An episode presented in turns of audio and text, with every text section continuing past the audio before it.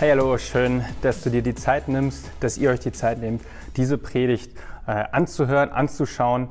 Ähm, nur als Info, wir nehmen diese Predigt nochmal gesondert auf. Wir hatten letzten Sonntag ähm, aus aktuellem Anlass eine kleine Gesprächsrunde zum Thema Israel und die Palästinenser. Fünf Perspektiven kannst du dir gerne auch nochmal anschauen. Es lohnt sich auf jeden Fall. Wir wollen aber in dieser Predigtserie, in der wir gerade unterwegs sind, Soulcare, die Seele führen, trotzdem noch diesen Einschub machen und deswegen möchte ich euch diese Predigt nicht vorenthalten, sondern euch sie hiermit zur Verfügung stellen. Kurze Erinnerung, wir sind unterwegs in dieser Predigtserie Soulcare, die Seele führen. Und da gibt es so drei Grundannahmen, die wir gemacht haben. Diese drei Grundannahmen sind das erste, ich übernehme Verantwortung für meine Seele, ich übernehme Verantwortung für mein Leben. Das wird mir so erstmal niemand abnehmen. Das zweite, Veränderung ist möglich. Und ich glaube, das ist ein sehr wichtiger Satz, den viele von uns verinnerlichen dürfen, von Gott direkt dir zugesprochen. Veränderung ist möglich. Und ich finde, das ist eine schöne Vorstellung, gerade äh, in diesem Jahr, wo die Jahreslosung ist, äh, du bist ein Gott, der mich sieht. Und dieser Gott spricht dir zu, Veränderung ist möglich. Egal, wo du gerade drin stehst, egal, was du bisher erlebt hast, Veränderung ist möglich. Und um diese Veränderung auch zu erfahren, dürfen wir uns Hilfe suchen bei anderen Menschen und genauso bei Gott. Die dritte Annahme, die wir hatten, die Richtung ist entscheidend. Wenn wir das hebräische Wort für Seele anschauen, dann äh, kann es auch mit Verlangen übersetzt werden. Und Debo hat in der ersten, in der Eingangspredigt darüber gesprochen, äh, unserem Verlangen eine Richtung zu geben. Kleine Schritte in die richtige Richtung tun. Das waren so drei Grundannahmen für diese Predigtserie. Ich steige jetzt ein direkt mit dem äh, Bibelvers, den ich für heute rausgesucht habe.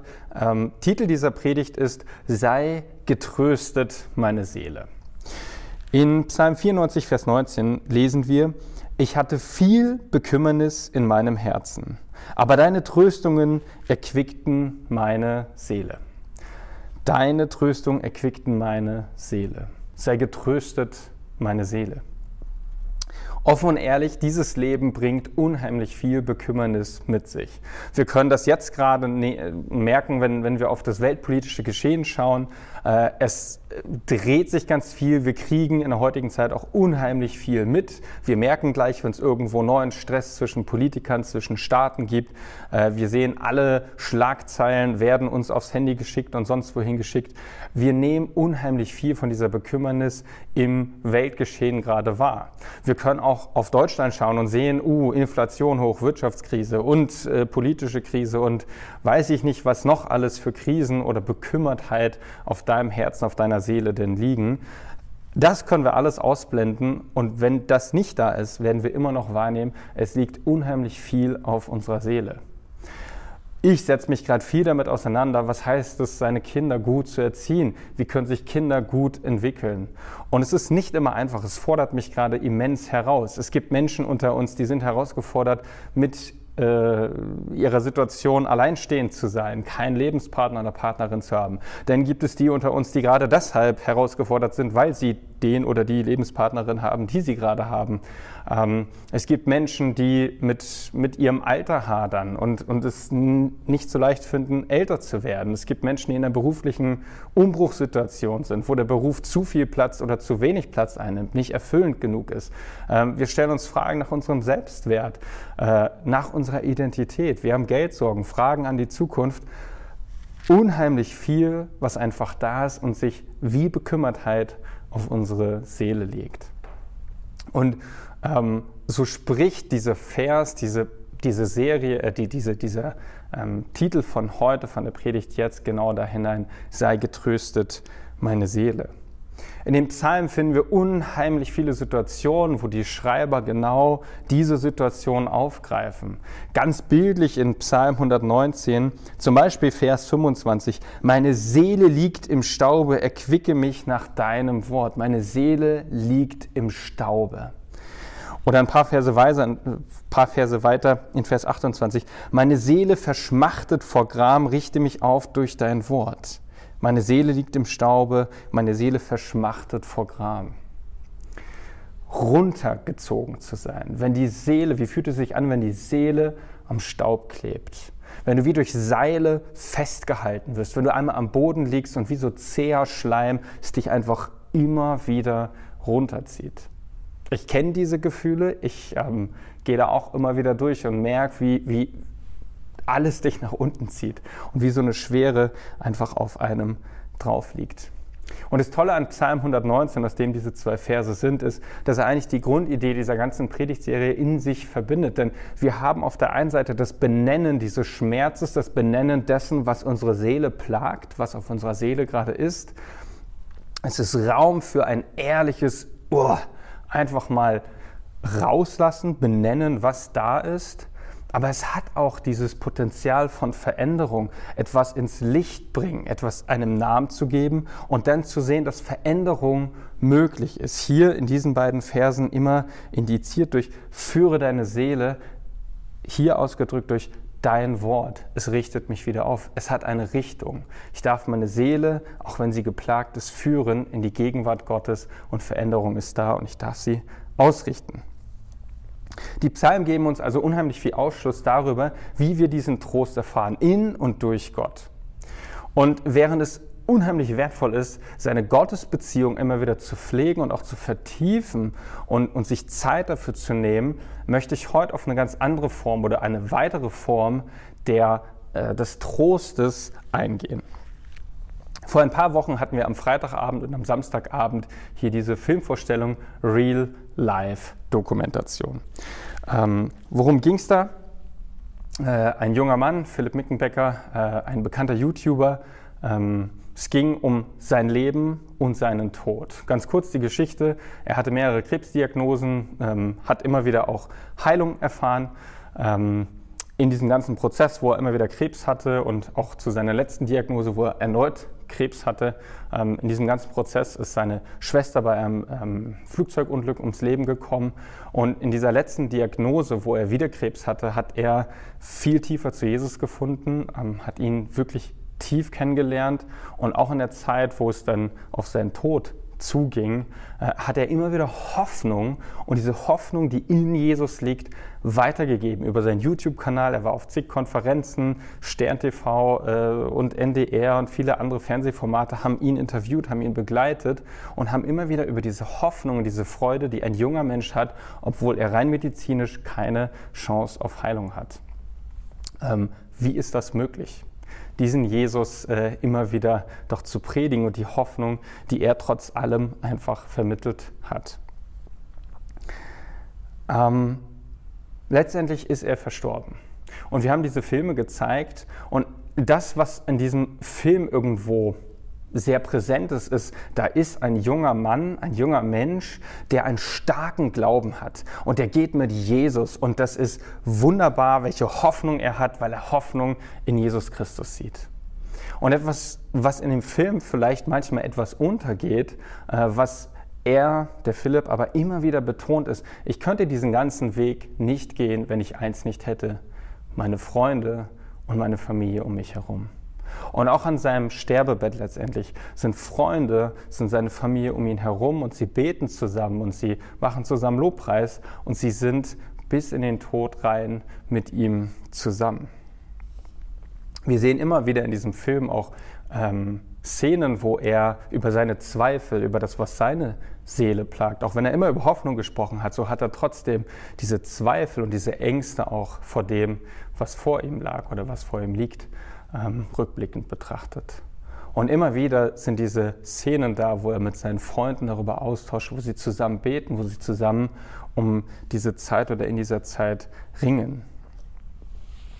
Und wenn wir uns den Trost Gottes für uns als Menschen vorstellen, wenn du dir den Trost Gottes für dich ganz persönlich vorstellst, dann ist das wie so ein Fluss, der auf uns zuströmt. Und ich denke, der Hauptstrom, wie dieser Trost bei uns ankommt, ist, dass andere Menschen in unserem Umfeld uns diesen Trost spenden. Wir haben die Tendenz, manchmal etwas zu romantisieren äh, zumindest geht es mir so, weiß nicht, ob es bei dir auch so ist, aber manchmal geht es mir zumindest so, wenn ich um den Trost und, und, und Glaube und Erfahrung mit Gott, wenn ich da so nachdenke, dann sehe ich mich in, in einer Situation, wo es mir schwer geht. Ich bin an der Klippe und der Sturm ist um mich rum und die Wellen peitschen hoch und ich schaue auf dieses dunkle Meer und da ist dieser Sturm und ich schreie in den Sturm und dann kommt der Herr, er taucht auf und stiehlt den Sturm, alles ist ruhig und es kommt übernatürliche Friede auf mich. Es gibt solche Situationen, definitiv. Aber wir haben manchmal, finde ich, die Tendenz, da zu romantisieren und so zu tun, als wenn das die Regel wäre. Ich glaube, es ist eher die Ausnahme, zumindest in meiner Erfahrung. Die meisten Zeiten, wo ich Trost, wo, wo göttlicher Trost auch in mein Leben hineinkommt, ist, wenn ich unter geistlichen Freunden bin, in einer geistlichen Gemeinschaft bin, die mir Trost Gottes zuspricht und wir gemeinsam mit Jesus unterwegs sind. Ähm, wir dürfen nicht diesem Trugschluss unterliegen, dass die ganz wesentlichen und wichtigen Dinge des Glaubens und des Lebens ganz allein zwischen mir und Gott ausgemacht werden. Und deshalb wendet sich dieser Predigtimpuls, diese kurze Predigt auch genau an, an die Gemeinschaften, an Hausgemeinden, an Gruppen, an uns als Gemeinde im Sinne einer Gemeinschaft, eines Beziehungsnetzwerkes, um genau dieses Thema nochmal warm zu halten oder nochmal ganz neu auf den Tisch zu bringen. Denn ich glaube, dass Gott gerade durch diese geistliche Gemeinschaft, durch die Beziehung untereinander den meisten Trost spenden möchte. Er hat dich, er hat mich dazu ausgewählt, seinen Trost einander zuzusprechen und darin auch zu wachsen. Der Ruf Gottes in Gemeinschaft hinein ist unverkennbar, von Anfang an. Und ich glaube, wenn wir anfangen, so ein christliches Einzelkämpfertum zu machen, dann tun wir genau eins, wir leben gegen die eigentliche Absicht Gottes. Und das klingt jetzt recht hart, aber ich glaube, da ist sehr viel Wahres dran. Und das gilt nicht nur dir, das gilt genauso mir. Ich habe genauso eine Tendenz, manchmal Dinge einfach alleine durchzuringen und verkenne den Segen, der in dieser Gemeinschaft liegt. Die Seele gut zu führen bedeutet, sie in Gemeinschaft hineinzuführen und nicht hinauszuführen. Geistliche Gemeinschaft haben wir nicht, wenn wir einfach einen Livestream schauen oder wenn wir sonntags einfach einen Gottesdienst besuchen oder wenn ich ganz, ganz viele Predigten höre. Äh, das ist nicht geistliche Gemeinschaft. Geistliche Gemeinschaft beinhaltet das. Wirkt Gott trotzdem in dem Gottesdienst, den du besuchst oder den Livestream, den du dir anschaust und einen Gottesdienst mitfeierst oder wenn du dir Predigten anhörst, natürlich wirst du da genauso Gott drin erleben und du wirst eine Begegnung mit ihm haben. Aber diese geistliche Gemeinschaft, die breitet sich ja viel mehr über diesen Sonntag hinaus aus.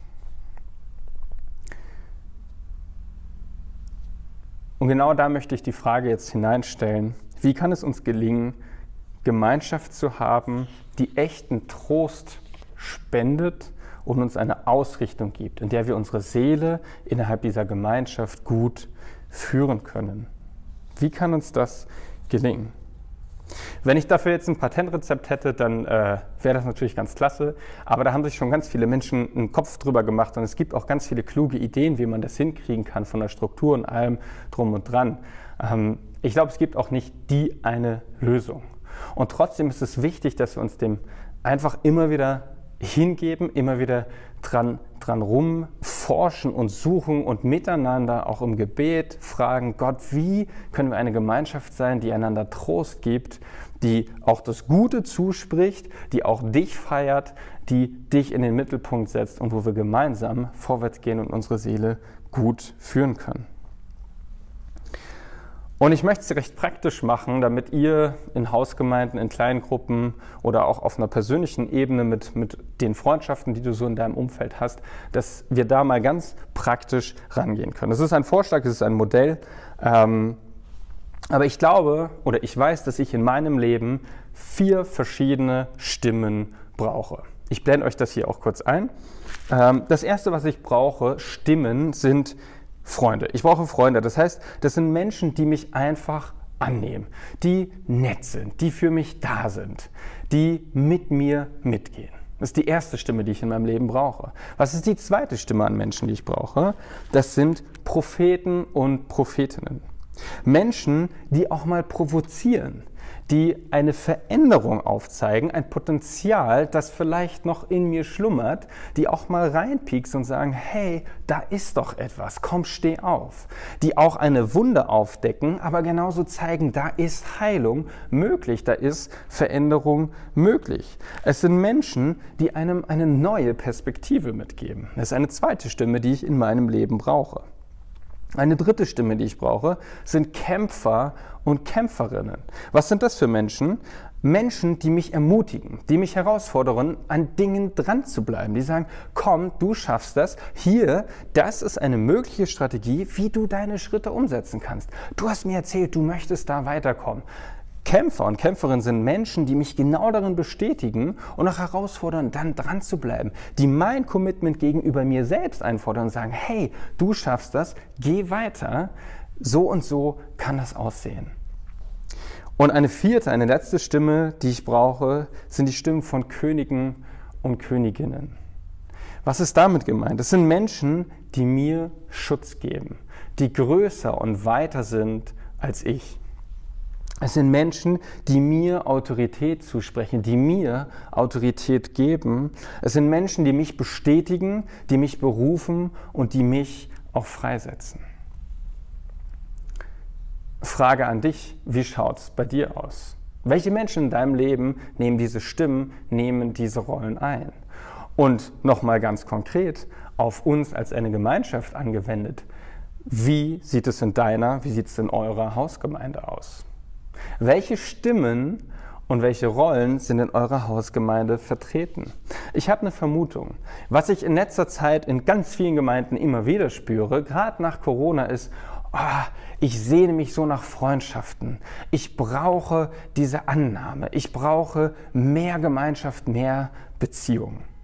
Meine Vermutung ist, die meisten unserer Hausgemeinden sind eigentlich sehr gute Freundeskreise. Wir nehmen uns gegenseitig an, wir sind auch sehr nett zueinander, wir teilen das Leben, wir machen Sachen zusammen. Ich glaube, wonach wir uns eigentlich sehnen und was wir eigentlich brauchen, sind die anderen drei Stimmen. Die Stimmen der Propheten, die Stimmen der Kämpfer und Kämpferinnen und die Stimme der Könige und Königinnen. Wer nimmt diese Rolle in deinem Leben ein? Wer nimmt sie bei euch in eurer Hausgemeinde ein? Und es muss, das kann für, für einzelne Personen, können das unterschiedliche Personen oder Konstellationen bei euch in der Hausgemeinde sein. Das muss nicht die eine Person sein und alle stimmen darüber ein und stimmen ab, das ist hier die Königin oder sowas. Darum geht es gar nicht. Es soll euch helfen, es soll uns helfen, sich das besser vorzustellen. Und auch hier gibt es zwei Perspektiven. Das eine ist die Stimme, die du suchst und die du brauchst. Das zweite ist, welche Stimme bist du und wer braucht deine Stimme? Denn wir können nicht alle Freundesstimmen sein. Wenn wir alle nur die Stimme der Freunde sein wollen, dann werden wir in gewissen Punkten den Trost, den Gott in unsere Gemeinschaft hineinlegen will, nicht aussprechen können. Denn Trost braucht nicht nur eine Annahme und ein, oh, ich verstehe das und ich bleibe bei dir, sondern es braucht mehr als das. Gottes Trost geht darüber hinaus. Unter dem Video findet ihr ein Arbeitsblatt, wo das nochmal vorbereitet ist, wo ihr in der ersten Phase einfach mal überlegen könnt, wer sind diese Stimmen bei dir persönlich im Leben? Oder wo bist du diese Stimme für jemand anderen? Das Zweite, welche Stimmen gibt es bei euch oder wer nimmt diese Stimme für dich in deine Hausgemeinde ein? Und wenn wir es dann in einen Austausch führen, wenn wir dann mal gemeinsam darüber reden und austauschen, zu überlegen, haben wir all diese Stimmen? Ähm, wollen wir all diese Stimmen haben? Und wie sehe dann eine Hausgemeinde, wie sehe unsere Hausgemeinde aus, wenn all diese Stimmen vertreten sind? Und mal ganz praktisch gefragt, wie und welche Perspektive nimmt die königliche Stimme ein zu der und der Situation, die ich letzte Woche geschildert habe? Welche Perspektive nimmt die prophetische Stimme ein? Ich glaube, das ist sehr wichtig. Welche Fragen stellt jemand? Das hilft uns auch, Fragen von anderen Personen besser zu verstehen. Jemand, der mich ermutigen will, ein Kämpfer, der an mich herantritt, der möchte am Ende mein Bestes. Ich kann mich aber sehr unter Druck gesetzt fühlen. Genauso von einer prophetischen Stimme. Aber wie sehe die Hausgemeinde aus, wenn all diese Stimmen vertreten sind? Und noch weiter gedacht, wenn ihr füreinander betet, wie betet ein König? Wie betet eine Prophetin? Und das anzunehmen und darin auch den Trost zu sehen, den Gott spenden möchte. Ich kann das kurz sagen, meine Erfahrung ist die, gerade jetzt äh, als, als Gemeindeleitung, Debo und ich werden öfter mal angefragt für Gebet und ich merke, einige von euch brauchen einfach dieses Gebet, ein königliches Gebet. Ich möchte nicht sagen, dass ich der König per se bin.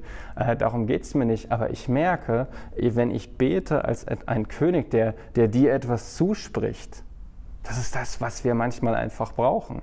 Ich merke in meinem Leben aber auch, dass es gut ist, wenn mein Mentor für mich betet und eher die prophetische Stimme hineinbringt, die etwas offenbart, die, die schlummerndes Potenzial offenbart und mich vielleicht auch anpiekst.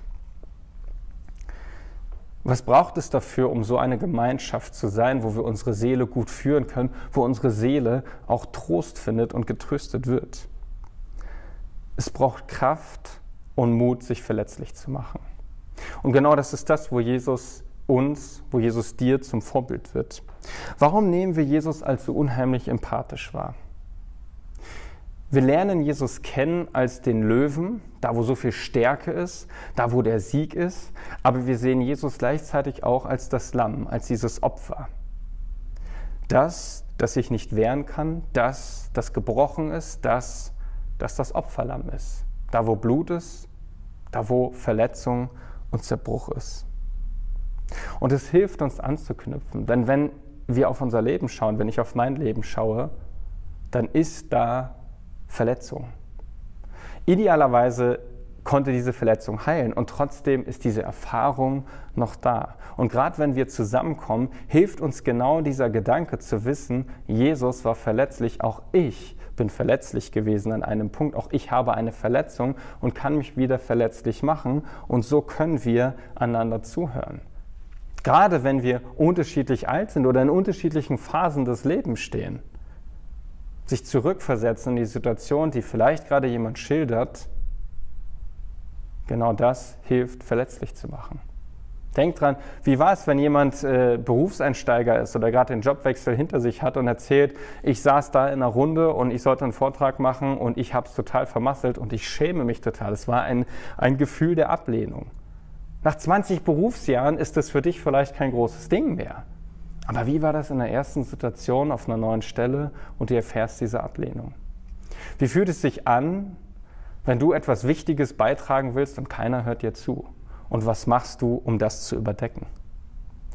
Sich genau an diesem Punkt verletzlich zu machen. Genau da ist Jesus uns ein Vorbild, weil in ihm beides ist. Verletzlich zu sein hilft uns genau da, diese Rollen einzunehmen und ehrlich voreinander zu werden. Und auch diese prophetischen und auch diese kämpferischen Stimmen zuzulassen, die mir helfen wollen, weiterzukommen, Trost zu finden. Ich hatte viel Bekümmernis in meinem Herzen, aber deine Tröstungen erquickten meine Seele. Lass es uns lernen, lass es uns gemeinsam lernen, unseren Part in diesen Tröstungen einzunehmen. Nicht, weil wir das alles können, sondern weil wir gemeinsam mit Jesus unterwegs sind. Und weil in diesem Fluss des Trostes Gottes, wo sicherlich auch dieses, diese Zeit mit ihm selbst dabei ist, aber wo dieser Hauptstrom des Trostes gerade durch diese Gemeinschaft, durch eine geistliche Gemeinschaft entsteht und sich erst voll entfaltet. Unsere Seele gut zu führen heißt, sie in geistliche Gemeinschaft hineinzusetzen, hineinzuführen. Denn dort ist der Ort des Trostes, weil ich erfahre, dass ich Verantwortung übernehme, dass ich darüber spreche, wie es meiner Seele geht, was auf meiner Seele liegt, Veränderung bei Gott und in dieser geistlichen Gemeinschaft möglich ist und ich Ausrichtung auf Jesus erfahre. Amen.